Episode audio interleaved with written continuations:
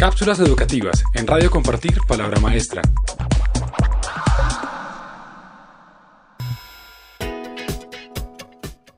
¿Qué papel jugó Radio Sutatensa en la educación rural de Colombia? Radio Sutatensa se creó en el año 1947 por iniciativa del sacerdote José Joaquín Salcer, quien al llegar a Sutatensa, consciente de la necesidad de alfabetizar a los campesinos y de las condiciones particulares de la geografía colombiana, vio en la radio un medio eficiente de educación para llegar a estas zonas de difícil acceso. Las primeras emisiones de esta escuela radiofónica impartieron lecciones de catecismo, lectura, escritura y matemáticas. En 1948 se inauguró oficialmente la emisora y recibió de la General Electric Corporation algunas donaciones, entre las que se cuentan receptores de radio, un transmisor, una antena y diferentes accesorios que hicieron posible su funcionamiento. Más adelante recibió la financiación de entidades como el Banco Mundial y el Banco Interamericano de Desarrollo. Dada la importancia de la emisora para brindar educación a la población rural colombiana, fue fundamental la distribución de equipos radiales de radio sutatensa que los campesinos podían adquirir a través de las sedes de la Caja Agraria en los municipios rurales. Posteriormente, con la amplia difusión de los radios transitores, que por su pequeño tamaño eran muy fáciles de transportar, la posibilidad de educarse fuera del hogar se convirtió en una real oportunidad educativa. Radio Sutatensa se consolidó a través de la Acción Cultural Popular ACP, una fundación religiosa que bajo su lema La educación nos hace libres, ideó distintos mecanismos de formación para disminuir las brechas entre la calidad de vida urbana y la rural.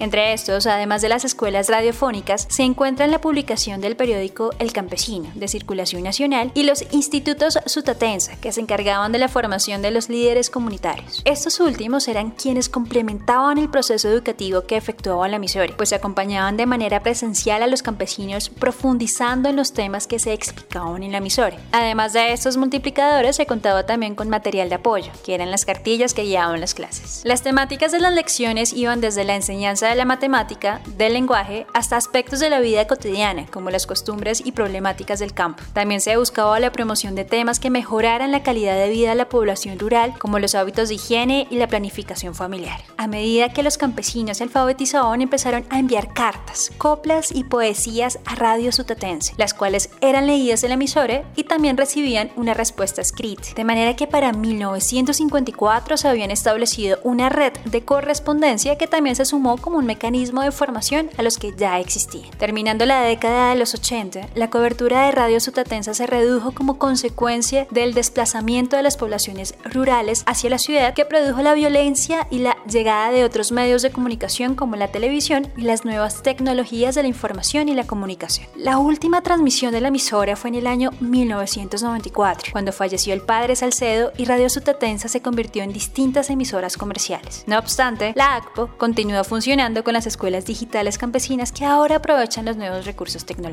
Este artículo hace parte del estudio Docencia Rural en Colombia, Educar para la Paz en medio del conflicto armado, realizado por Fundación Compartir.